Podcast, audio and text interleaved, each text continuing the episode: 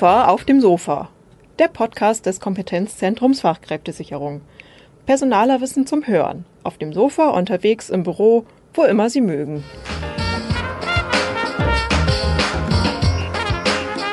Herzlich willkommen, liebe Hörerinnen und Hörer, zu unserer ersten Folge KOFA auf dem Sofa, der Podcast des Kompetenzzentrums Fachkräftesicherung, kurz KOFA.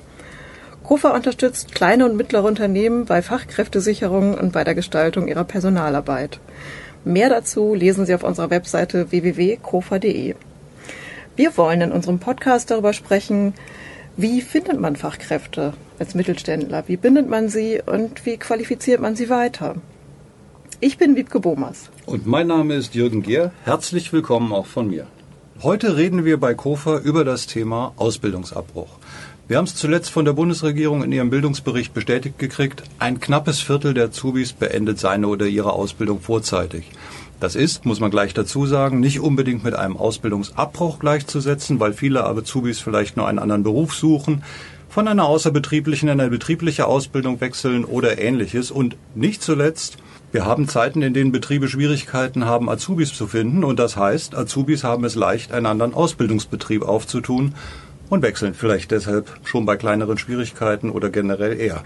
Vertragsauflösungen können sich also durchaus als notwendig und sinnvoll herausstellen, sind aber gleichwohl für die Betriebe genauso wie für die Jugendlichen mit Unsicherheiten verbunden und bedeuten zumindest einen deutlichen Zeitverlust.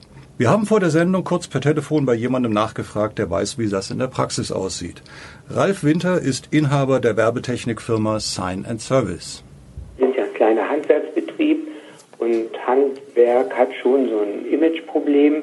Es ist also generell schwierig zu begeistern für das Handwerk.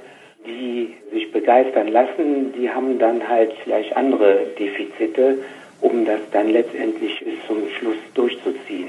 Was sind die häufigsten Defizite, die Sie bei Auszubildenden feststellen? Die Auszubildenden müssen eine gewisse Sozialkompetenz mitbringen und äh, eine gewisse Reife.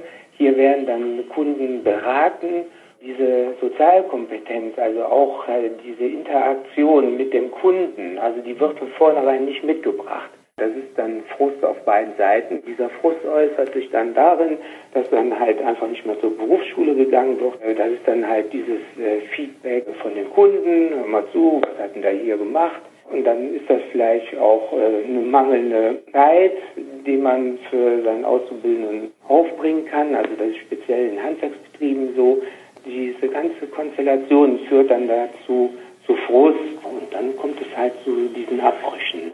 Haben Sie Beispiele für Ausbildungsabbrüche? Einmal war halt die Situation, da ist der Auszubildende gar nicht in die Berufsschule gegangen. Also da haben wir dann von uns aus gesagt, immer zu, das hat keinen Zweck.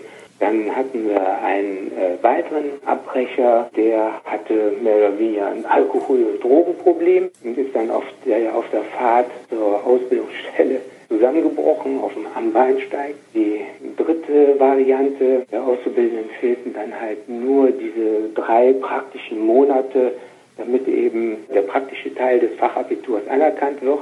Und ähm, die hat sich dann richtig gefreut, dass wir dann auch wieder die Ausbildung beenden konnten. Was tun Sie, um solche Abbrüche zu vermeiden? Jetzt im Handwerk ist man dann sehr erpicht darauf, ein zum Beispiel mit Fachabitur oder Abitur zu finden, weil dann allein durch die Länge der Schulausbildung auch mehr Sozialkompetenz da ist und Reife. Das ist dann oft einfacher. Gibt es denn noch weitere Gruppen, die selten abbrechen? Es waren immer erstaunlicherweise Frauen, die dann wirklich ehrgeizig äh, dann mehr oder weniger diesen Weg dann durchgezogen haben. Soweit Herr Winter. Wir sprechen heute über Ausbildungsabbrüche und die Gründe dafür ähm, und haben dafür unseren Studiogast eingeladen, Herrn Christoph Metzler auf unserem Studiosofa, Bildungswissenschaftler am Institut der deutschen Wirtschaft, der sich mit dem Thema Ausbildungsabbruch und wie kommt es dazu intensiv auseinandergesetzt und uns Empfehlungen insbesondere für Ausbilder im Mittelstand mitgebracht hat. Herzlich willkommen, Herr Metzler. Ich freue mich hier zu sein. Vielleicht mögen Sie eingangs noch ein bisschen über sich erzählen. Sie haben sich ja intensiv mit dem Thema Ausbildungsabbrüchen auseinandergesetzt. Ähm, ja, wie kommen Sie zu dem Thema? Ja, also erstmal herzlichen Dank für die Einladung und ich weiß, als Akademiker über das Thema Ausbildung zu sprechen, das wirkt immer so auf den ersten Blick, äh, ja selbst nicht in der Praxis das Ganze gekonnt und jetzt groß daherreden. Tatsächlich komme ich aus dem Odenwald, einer sehr ländlichen Region so zwischen Frankfurt und Mannheim und war selbst auch auf der Realschule. Ich habe dann über einen zweiten Bildungsweg mein Abitur nachgeholt auf einem beruflichen Gymnasium. Und der Grund, weswegen ich tatsächlich keine Ausbildung gemacht habe, sondern mich weitergebildet habe, ist in der Tat, dass ich schlicht und einfach zwei linke Hände habe. Ich habe danach ähm, in Mannheim Wirtschaftspädagogik studiert und beschäftige mich seit knapp zehn Jahren mit dem Thema betriebliche Ausbildung und angewandten Forschung. Angewandte Forschung bedeutet, dass ich auch mit Unternehmen vor Ort spreche, einerseits in Betrieben, einerseits in Ausbildungsleiterkreisen denn Forschung kommt an der Praxis schlicht und einfach nicht vorbei. Wunderbar, dann haben Sie sicher eine Menge Empfehlungen mitgebracht für die Ausbilder im Mittelstand. Wenn Sie jetzt, äh, wir haben Herrn Winter eingangs gehört, wenn Sie ihm so zuhören, was wären Ihre Empfehlungen an ihn zunächst mal? Also ich habe da Empfehlungen für zwei Phasen. Einerseits vor der Ausbildung. Da hat er ja erwähnt, er bekommt nicht mehr so viele Bewerberinnen und Bewerber und dass es auch schwierig ist für das Handwerk, junge Menschen zu begeistern. Und da gibt es die klassischen Wege, dass man sich erstmal anschaut, was für Schulen habe ich denn so in der Region und komme ich mit den dortigen jungen Menschen beispielsweise über die Betriebspraktika in Kontakt, kann ich mal da in die Schule gehen, gibt es irgendwelche Messe, wo ich vorbeischauen kann und wo ich halt eine möglichst große Anzahl an jungen Leuten erstmal mein Produkt, nämlich mein Unternehmen, beibringe. Das Zweite, und das ist auch eine wichtige Frage, ist, wenn ich dann jetzt jemanden habe, der grundsätzlich Interesse hätte, bei mir anzufangen, aber ich bin nicht so ganz sicher, dann kann ich natürlich vor einer Ausbildung auch eine Praktikaphase einleiten. Das nennt sich Einstiegsqualifizierung. Es dauert so sechs bis zwölf Monate, je nachdem, wie lange man zusammenfinden möchte. Bevor man dann tatsächlich drei bis dreieinhalb Jahre gemeinsam was leistet, ist es halt schon mal gut festzustellen, ob sowas gelingt und ob eben auch diese sozialen Kompetenzen, die Herr Winter angesprochen hat, äh, überhaupt da sind oder wo man da überhaupt einsteigen kann. Jetzt haben wir gerade von Herrn Winter in der Tat ja gehört, einerseits das Problem, dass die sozialen Kompetenzen nicht ausreichend ausgebildet waren. Andererseits, er sprach es an, kann es auch Ursachen geben, die im Persönlichen liegen. Er sprach von äh, möglichen Alkoholproblemen. Sind das typische Ausbildungsabbruchsursachen? Tatsächlich kommt es natürlich in den ersten sechs Monaten häufig zu menschlichen Problemen. Wir haben, was ich gerade schon angesprochen habe, häufig eine fehlende Chemie, ein fehlendes Passing zwischen dem Auszubildenden und Ausbilder. Dann braucht es insbesondere natürlich auch vom Ausbilder ein großes Fingerspitzengefühl, den Jungen oder das Mädel dahin zu führen, wo eben die beiden gemeinsam eine gemeinsame Rolle, ein gemeinsames Verständnis finden können. Das heißt aber nicht, dass es sich jetzt alles gefallen lassen müsste. Also es muss klare Ansagen geben und es muss eben aber auch ein gemeinsames Verständnis geben. Also wenn Verhalten auftritt, ähm, dass beispielsweise jemand wiederholt zu spät kommt, dann kann man den auch mal fragen, ja, wie würdest du es finden, wenn wir einen Termin jetzt hier vereinbaren, ich komme dann zu spät und du sitzt hier und äh, wartest auf mich? Mhm. Das sind jetzt ein paar der Abbruchursachen. Ähm, was gibt es so für typische Fälle? Wann, warum schmeißen Auszubildende hin? Ähm, Im ersten Bereich haben wir dann natürlich auch noch die Frage, in den ersten sechs Monaten habe ich denn auch tatsächlich die richtige Ausbildung gewählt? Äh, es gibt in Deutschland über 300 Ausbildungsberufe und ähm, ich kann es Ihnen jetzt ehrlich gesagt auch nicht hundertprozentig sagen, was der Unterschied ist zwischen einem Konstruktionsmechaniker, einem Mechatroniker, einem Feinmechaniker in wirklich jederlei Hinsicht. Es gibt diese Unterschiede, aber natürlich werden diese Unterschiede in den Schulen als auch häufig von den äh, jungen Menschen nicht so wahrgenommen.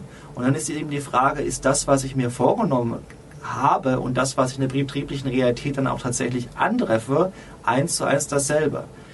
Also einerseits ähm, gibt es da noch die Ursache, nicht genug informiert sein, nicht wissen, worauf man sich da einlässt. Weitere Ursachen? Ja klar, ähm, wenn man dann in die zweite Phase kommt, da gibt es ja häufig auch noch die Zwischenprüfung, äh, da fängt es dann tatsächlich auch an äh, mit solchen Geschichten wie, ist die Ausbildungsqualität denn auch wirklich passend vom Betrieb? Das heißt, wenn ich die Zwischenprüfung oder bei der Endprüfung Probleme bekomme, dann stellt sich die Frage, hat mein Betrieb bis dahin den betrieblichen Ausbildungsplan so richtig abgebildet? Habe ich ausreichend Zeit gehabt? Wurde auch geachtet, dass wenn Probleme in der Berufsschule oder bei einzelnen Tätigkeiten sind, dass der Auszubildende oder die Auszubildende nochmal entsprechend das Ganze nachholt und wieder richtig macht. Da ist dann natürlich auch eine große fachliche Verantwortung auch beim Unternehmen. Da ist also, da ist tatsächlich dann der Betrieb gefordert. Jetzt mal nehmen wir an, ein ganz kleines Handwerksunternehmen Wo, wo, nimmt man da im betrieblichen Alltag die Zeit her, um sich um all diese Dinge neben der eigentlichen Arbeit und der eigentlichen Ausbildung auch zu kümmern? Sie haben die Möglichkeit, ausbildungsbegleitende Hilfen zu beantragen. Ausbildungsbegleitende Hilfen sind ähm, ein Regelinstrument der Bundesagentur für Arbeit, wo Sie unter anderem sozialpädagogische Betreuung oder auch Nachhilfe in einzelnen Bereichen bekommen können. Sie können sich auch überlegen, wenn Ihnen das zu viel ist und der Junge oder das Mädel hat nur Probleme in einzelnen bestimmten Bereichen, wie beispielsweise einen Dreisatz lernen, dann holen Sie sich halt einen privaten Nachhilfelehrer. Sie sind als Ausbilder zwar für das Ergebnis verantwortlich, aber Sie müssen sich immer überlegen, wo kann ich denn tatsächlich Expertise von anderen holen. Mhm. Ähm, da sind wir jetzt mitten in der Ausbildung. Wie kann man denn äh, von vornherein als Ausbilder sagen, ich möchte gern das Abbruchrisiko so klein wie möglich halten? Schlagen Sie davor, was, was fest institutionalisiertes zu machen? Wir treffen uns einmal die Woche und haben regelmäßig Gespräche. Wäre das ein probates Mittel? Das wäre schon mal ein Anfang. Weil gerade zu Beginn sind ja die großen Fragezeichen von beider Seite. Was erwartet mich da? Wer kommt da? Was mache ich richtig? Was mache ich falsch? Und gerade deswegen ist Feedback in den ersten Wochen das A und O und ganz, ganz wichtig. Und da spielt halt auch eine Rolle, wie man denn mit dem Jungen oder dem Mädel in den ersten Wochen generell umgeht. Also ob beispielsweise alle Personen vorgestellt werden, ob es eine feste Ansprechperson gibt, ähm, ob auch in der Berufsschule tatsächlich alles gut läuft. Ähm, und dann ist es eigentlich bis zu einem gewissen Grad das, was es mit jedem anderen Mitarbeiter ist. Offenes Ohr haben für Probleme und ja, mitmenschlich sein. Mhm. Es gibt natürlich auch Probleme, die vielleicht ein bisschen subtiler sind, ja. manchmal auch bei den Menschen persönlich liegen. Es, also Sie erwähnen auf www.kofa.de in unserem Thema des Monats Ausbildungsabbrüche, da gibt es äh, persönliche Fälle wie Sucht, was wir schon gehört hatten. Äh, plötzlich äh, wird die Auszubildende schwanger oder jemand hat in der Familie eine Krise. Was raten Sie da Ausbildern? Wie sollten die damit umgehen? Ich weiß, es sind so Themen, über die wir ungern sprechen. Als Ausbilder haben Sie in gewissem Wissengrad auch eine erzieherische Verantwortung. Und da ist der persönliche Zuspruch gerade in solchen Lebenskrisen enorm wichtig. Wenn in der Familie etwas nicht läuft, wenn es eine ungewollte Schwangerschaft gibt, wenn jemand tatsächlich aus was raus möchte und er hat sonst vielleicht nur wenige oder gar niemanden, dann können Sie, indem Sie einfach zuerst mal ein offenes Ohr haben oder aber im zweiten Schritt dann auch die richtigen Stellen vermitteln, denn natürlich müssen sie jemandem nicht alleine aus der Sucht helfen. Aber sie sind tatsächlich die Person, die hier den Unterschied machen kann. Es gibt natürlich auch, ähm, abgesehen davon, Konflikte, die auftreten können. Es gibt natürlich die Situation, im Betrieb ist jetzt ein Patt, Ausbilder und Auszubildender können sich nicht mehr einigen. Wo gibt es da Hilfe von außen? Schauen Sie mal bei Ihrer örtlichen Kammer vorbei. Die Kammer hat häufig Ausbildungsberater, und die haben eine sehr, sehr große Erfahrung über die Jahre gesammelt. Natürlich ähm, wird da auch gewisse Verschwiegenheit äh, bewahrt und es geht ja im Wesentlichen nicht um ihre zukünftigen Geschäftsstrategien, sondern tatsächlich um zwischenmenschliche Herausforderungen. Wir haben jetzt die verschiedenen Möglichkeiten des Ausbildungsabbruchs und dessen, was man dagegen tun kann, gesprochen. Ich habe es zu Anfang schon erwähnt. Ich würde noch mal gerne nachfragen, ob der Ausbildungsabbruch als solcher immer eine Katastrophe sein muss. Sie sagten vorhin schon, es, es lohnt sich, sich vorher über den Be Be Beruf zu informieren. Wenn man am Anfang einer Ausbildung feststellt, das ist nichts für mich, ist es dann nicht sowohl für den Auszubildenden als auch für den Betrieb vielleicht das Beste, frühzeitig zu sagen, machen wir einen Strich hier? Das kann schon das Beste sein, aber natürlich geht immer was verloren. Für das Unternehmen geht Zeit verloren und Geld und eben auch eine zukünftige Fachkraft. Gerade in Handwerkunternehmen haben jetzt Herrn Winter gesprochen, da ist es halt einfach so, dass auszubildende Gesellen und Meister Hand in Hand arbeiten.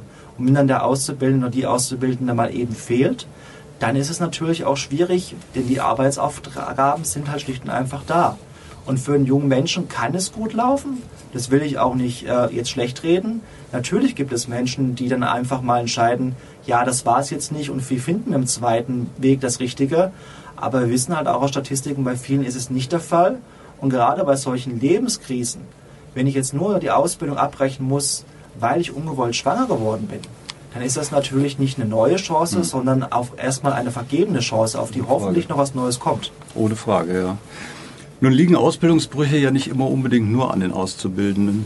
Ähm, ein heikles Thema ist auch die Fehler, die Ausbilder machen könnten? Wie vermeidet man sie? Wie sieht man sie voraus und wie vielleicht reflektiert man sich auch selbst, damit man sie erst gar nicht begeht? Zuerst mal würde ich mir wirklich überlegen, ist das, was ich mache, wirklich das, was dem einzelnen Menschen tatsächlich hilft? Oder ist es das, was ich schon immer so gemacht habe? Und wo sind denn tatsächlich die eigenen Grenzen? Habe ich tatsächlich für die Ziele, die ich in der Ausbildung erreichen möchte, die richtige Zeit? Und das Dritte ist, habe ich tatsächlich ein offenes Ohr und höre das, was mir mein Auszubildender sagen möchte? Oder höre ich nur das, was ich hören möchte? Mhm. Also wenn ich nochmal zusammenfassen darf, ein, ein Ausbilder braucht zum einen Einfühlungsvermögen, um auch Probleme rechtzeitig zu erkennen, über die vielleicht nicht immer jeder sofort spricht. Er braucht äh, den Mut, sie anzusprechen.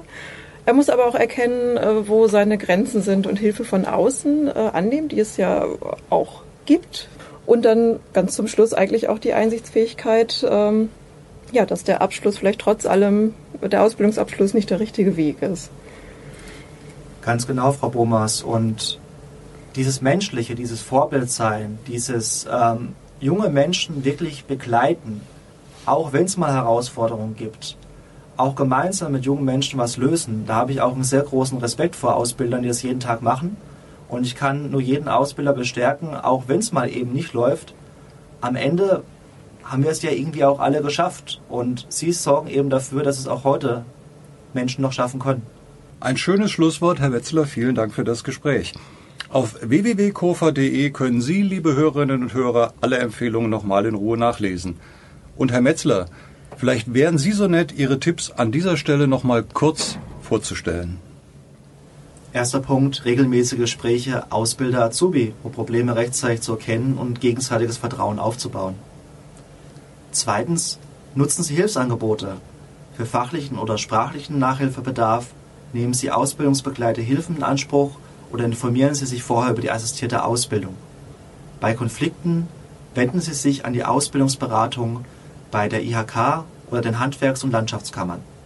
Bei Suchtproblemen versuchen Sie, die kommunale Suchtberatung zu kontaktieren.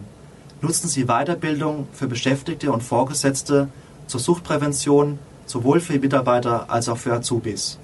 Und versuchen Sie generell Suchtberatungsstellen bei Problemen zu nutzen.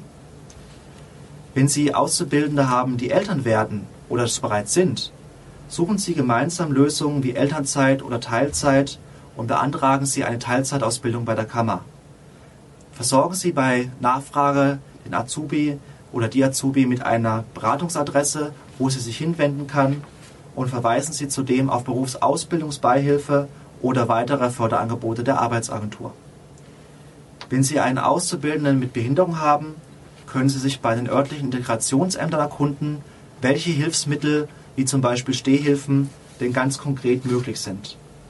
Auf kofa.de haben wir auch in einem Blatt die wichtigsten finanziellen Unterstützungsangebote zusammengefasst. Wenn Sie externe Unterstützung brauchen, die ein bisschen größer ausfällt, können Sie bei Berufsbildungswerken auch einmal hereinstuppern und gemeinsam mit denen eine Ausbildung mit Behinderung stemmen, um zum Beispiel die technische Ausstattung des Arbeitsplatzes zu optimieren. Dies alles und viel mehr Informationen finden Sie auf kofa.de.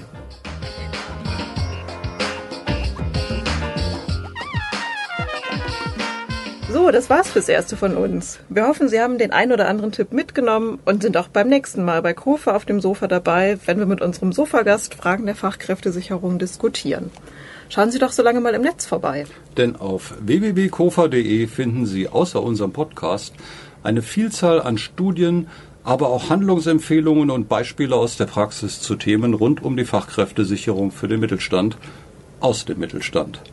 Machen Sie es gut und schicken Sie uns Fragen, Anregungen und Kritik an Fachkräfte mit ae at iwköln mit oe .de. Und wenn Ihnen unsere Sendung gefallen hat, empfehlen Sie uns gerne weiter.